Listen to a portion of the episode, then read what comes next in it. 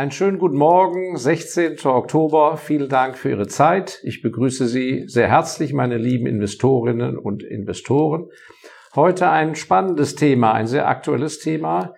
Ich werde viel darauf angesprochen, das Thema, wie sicher ist eigentlich mein Geld bei der Bank? Wie sicher ist mein Vermögen, wenn ich es in Aktien bei der Bank halte? Und ich habe festgestellt, dass da zum Teil bei vielen von Ihnen ähm, ein gewisses Know-how fehlt, wie die tatsächlichen Verhältnisse sind.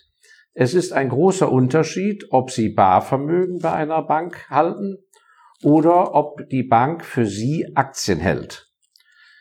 Das Barvermögen, also die Sparbücher, das laufende Girokonto, Festgelder und so weiter, die in Ihrem Namen bei der Bank ruhen, Ihr Kontoauszug mit Ihrem Namen, Sie sind der Kontoinhaber oder Ihre Firma.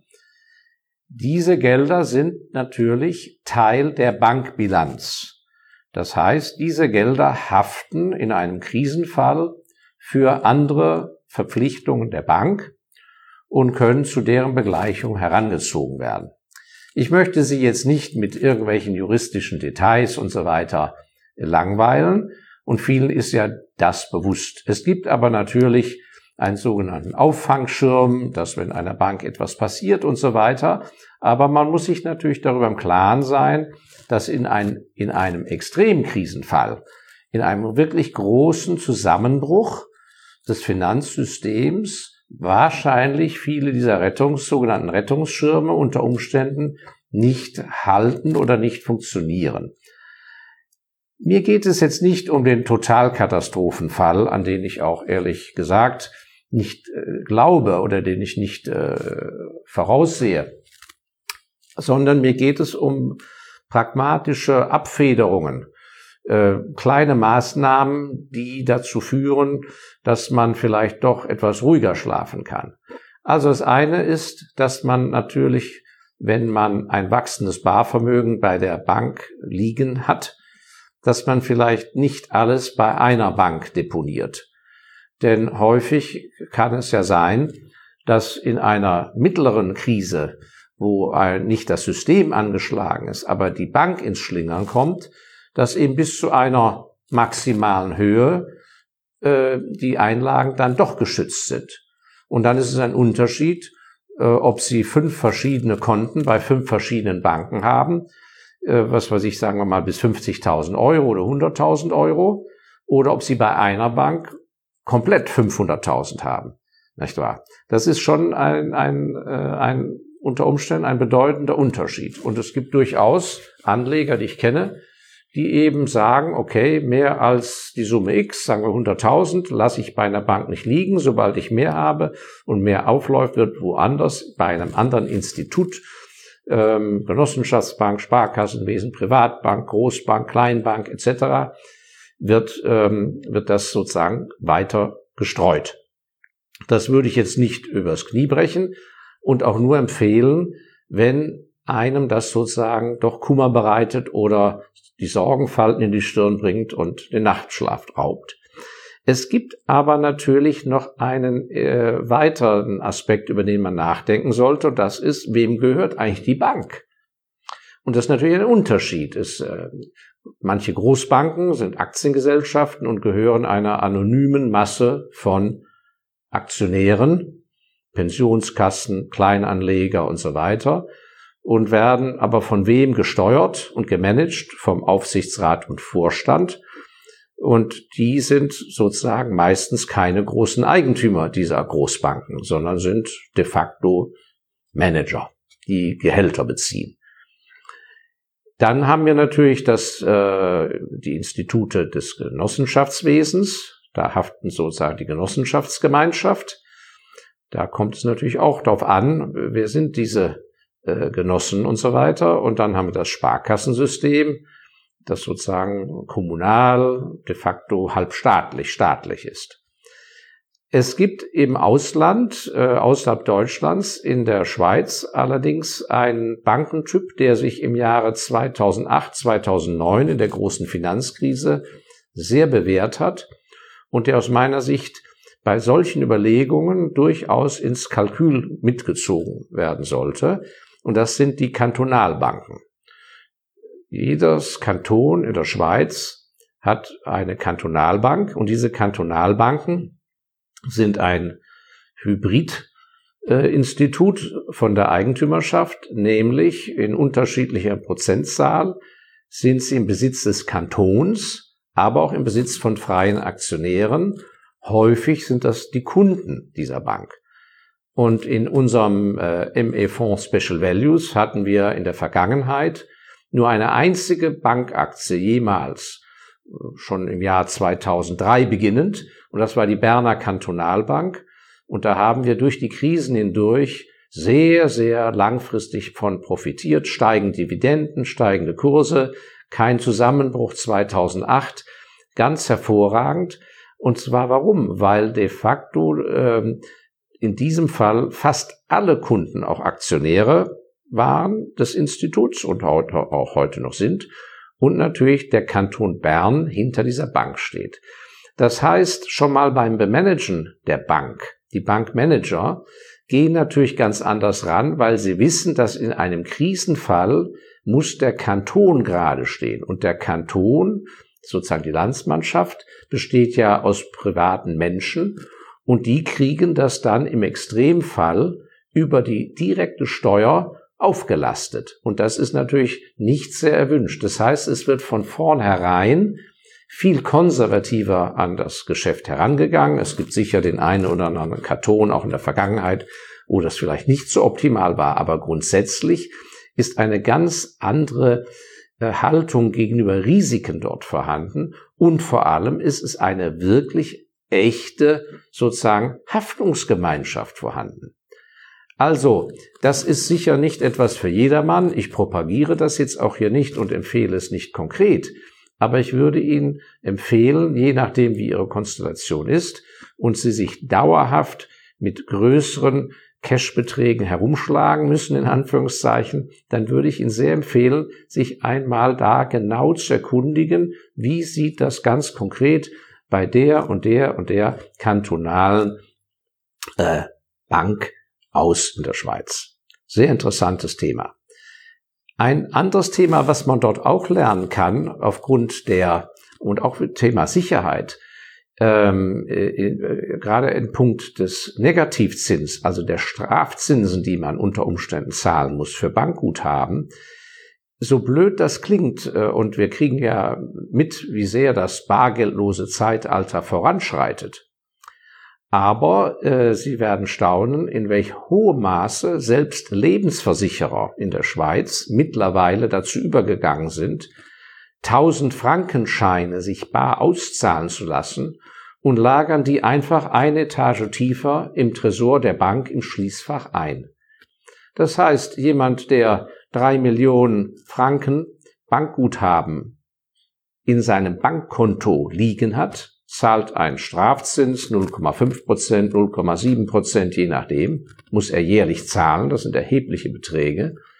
Und wenn er weiß, dass er an sich nicht so schnell da dran muss und das eine Art Sockelbetrag ist, dann sind wirklich namhafte Adressen und nicht nur Privatmenschen, sondern eben, wie gesagt, auch Institutionen in der Schweiz so weit, dass sie schlicht und einfach sich das Bargeld auszahlen lassen und lagern es in einem eigenen Tresor oder bei den großen Versicherern in, in riesigen Hallen mittlerweile, natürlich sehr gesichert, oder die Privatleute in einem von der Bank angemieteten Schließfach und dieses Schließfach ist in ihrem Namen und nur zugänglich mit ihrem eigenen Schlüssel auch, in Zusammenarbeit natürlich mit der Bank.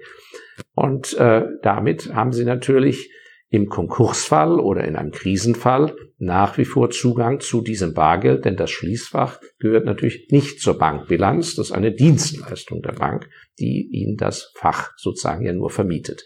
Also auch das ein Punkt, der sehr altmodisch klingt, aber es muss erwähnt werden, dass das zurzeit durchaus üblich ist, auch wenn es gegen den Zeitgeist klingt. Nun, und der zweite und letzte Punkt, wie sicher sind denn eigentlich meine Aktiendepots bei einer Bank? Ich habe also ein Konto bei der Bank, kaufe Aktien, dann wird ein sogenanntes Depot eingerichtet, meistens mit der gleichen Kontostammnummer. Und da habe ich dann Fonds drin und Einzelaktien und ETFs, wie auch immer. Was ist, wenn der Bank etwas passiert? Also, da ist natürlich ein sehr großer Unterschied, denn das ist sogenanntes Treuhandvermögen. Auch hier möchte ich Sie nicht juristisch langweilen. Also, das heißt, hier arbeitet die Bank als Dienstleister und verwahrt sozusagen ihr Eigentum in ihrem Auftrag. Und das ist abgesondert von der Bankbilanz. Leider ist es so, dass heutzutage das alles nur noch elektronisch geht. Und ähm, in der in einer früheren Zeit war es also so, dass alle Aktien und auch Anleihen auf Papier als Urkunden gedruckt wurden und wurden auch nummeriert.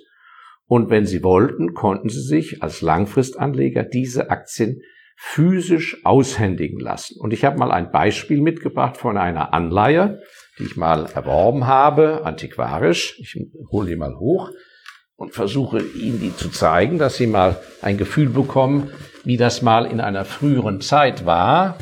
Ich schau mal, ich bewege das jetzt mal ein bisschen her. Das war die Vorderseite, das ist, ja. Und die Rückseite muss ich Ihnen auch zeigen.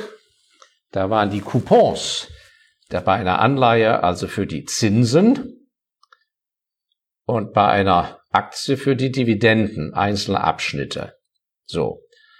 Und in diesem Falle hier, ich lege es mal zur Seite, war das also so, das war eine Anleihe von 1909, eine kaiserliche äh, Anleihe, eine kaiserliche Anleihe des russischen Zaren von 1909 über eine Milliarde Reichsmark, über eine Milliarde Franc. Die wurde in ganz Europa an den Börsenplätzen gehandelt.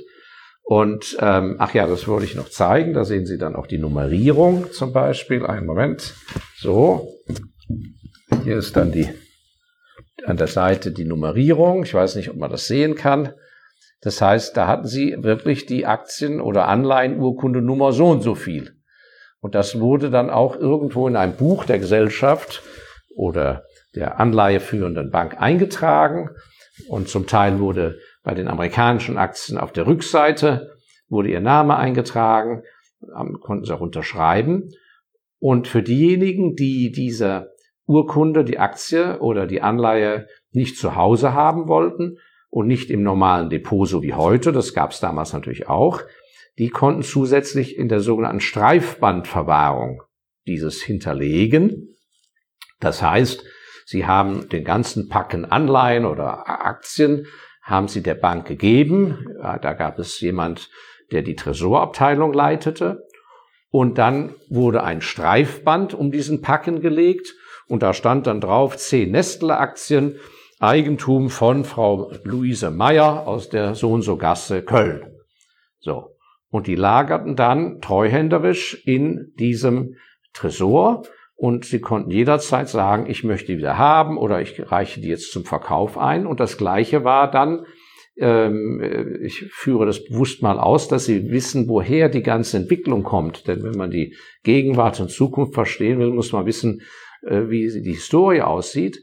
Und entsprechend einmal im Jahr, wenn Zeit für die Dividende war oder für die Zinszahlung, ging man also runter in den Tresor. Da gab es auch wieder eigene Mitarbeiter. Das habe ich alles noch in meiner Jugend und als äh, junger Bankkaufmann in der Ausbildung erlebt. Der ging dann mit, mit runter mit dem Inhaber dieses Aktienpaketes und dann wurde mit der Schere hinten dieser Coupon, wie es hieß, diese, diese kleine Streifen abgeschnitten und gegen diesen Streifen wurde ihnen die Dividende und Zinsen gezahlt. Egal, wo sie auf der Welt waren. Das konnten sie also abschneiden, konnten sie in die Tasche stecken und konnten sie mitnehmen und irgendwo auf der Welt einlösen. Es war so ein sehr globales äh, System schon vor dem Ersten Weltkrieg. Wie gesagt, diese Anleihe 1909. Und ich glaube, obwohl ja dann 1917 der Zusammenbruch des Zarenreiches kam, dass die nachfolgende bolschewistische Regierung, ähm, äh, die Kommunisten, wie es hieß, in Russland später diese Anleihen tatsächlich auch alle sogar bezahlt haben also haben die Schulden aus der Vorzeit beglichen, aber ob das für jede Anleihe galt, weiß ich nicht. Und der berühmte André Costolani hat äh, äh, da einen seiner ganz großen Börsenerfolge erzielt, weil eine Zeit lang hatte man natürlich geglaubt, dass diese Anleihen nicht bezahlt würden, weil das Regime gewechselt hat. Und er hat das spitz bekommen, dass die doch bereit waren zu zahlen und hat da ein großes Vermögen verdient. Aber das nur am Rande. So, warum habe ich Ihnen das gezeigt? Einmal, um zu zeigen, wie es an sich war und das nur aufgrund der immer größeren Größenordnung und der Modernität äh, jetzt alles nur elektronisch verwahrt wird, aber wie gesagt, als Treuhandvermögen, also außerhalb der Bankbilanz, von daher sehr sicher, wenn das Depot in Ihrem Namen oder im Namen Ihrer Firma ist. Aber was kaum bekannt ist, ist in Deutschland, ist, dass dieses System der Aktienverwahrung im Bankensystem in einigen Ländern anders gehandhabt wird. Und zwar aus meiner Sicht noch einen Tick sicherer. Das ist ein interessantes Thema. Und zwar als Beispiel möchte ich da nur erwähnen Singapur. In Singapur ist es so, Sie eröffnen bei einer Bank da genauso Ihr Depot wie hier in Deutschland, Schweiz, Österreich. Das Depot lautet auf Ihren Namen und Sie kaufen dann Ihre Aktien oder Fonds. Wo lagern dann aber diese Aktien elektronisch? Die lagern nicht bei dieser Bank, die das treuhänderisch verwaltet. Die ist sozusagen nur so ein Durchlauferhitzer. Alle Aktien, die in Singapur in, von irgendjemand konkret gehalten werden, lagern bei einem neutralen Institut, was sozusagen Zentralbank ähnlich ist. Dort lagern die konkret auch in ihrem Namen. Und es ist dann völlig in ihr Belieben bestellt, ob Sie heute über diese Bank die Aktien weiter dazu kaufen oder verkaufen oder mit jener Bank. Die Urlagerung ist nicht bei der Bank als Treuhänder, sondern bei diesem Zentralbank-ähnlichen Institut. Und oben drüber tanzen sozusagen die verschiedenen Banken, die Sie sich auswählen können. Ich hoffe, dass ich versuche, dass ich in der Lage war, das äh, einigermaßen äh, einfach verständlich rüberzubringen. Das heißt, die Banken selber haben sozusagen nicht die Verwahrung, die Endverwahrung dieses elektronischen Registers. Und soweit ich weiß, ich bin da kein Experte jetzt im Detail, ich bin ja kein Bankvertreter hier, ähm, ist dieses System auch zum Beispiel in Australien der Fall. Mhm. So. Das heißt, auch das wäre, wenn jemand ängstlich ist oder international aufgestellt ist und, und sozusagen das Thema Sicherheit, Bank etc. ausloten will, wäre für mich auch ein Thema, wo ich mich mal mit beschäftigen würde. Und diesen Hinweis wollte ich Ihnen heute geben. So, liebe Freunde, danke fürs Zuhören. Das waren heute mal zwei eher technische Aspekte, aber die gehören ja auch dazu und sind ja, wie gesagt, nicht als Empfehlung zu verstehen, sondern als Gedankenanregung und zur Horizonterweiterung. Ja, bleiben Sie weiter wohlgewogen, bleiben Sie guten Mutes, ähm, empfehlen Sie bitte mein Buch weiter. Äh, die Absatzzahlen steigen, offensichtlich kommt es gut an. Ich bedanke mich auch sehr herzlich, dass der eine oder andere von Ihnen äh, eine positive Bewertung auf Amazon gesetzt hat, eine Buchbesprechung, ein Buchkommentar, da danke ich Ihnen auch sehr für. Ähm, und äh, das hilft natürlich unserer Sache ungemein. Und dann sehen wir uns nächsten Freitag wieder. Und da freue ich mich schon drauf. Vielen Dank.